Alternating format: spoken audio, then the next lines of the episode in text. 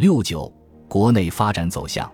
中国近代以来，没有哪个时期像现在这样接近中华民族的伟大复兴。一九四九年，新中国成立，中国人民从此站了起来。一九七八年改革开放，中国人民逐渐富了起来。今天，在中国梦的引领下，中国人民正在重塑大国自信，昂首挺胸迈向强国之路。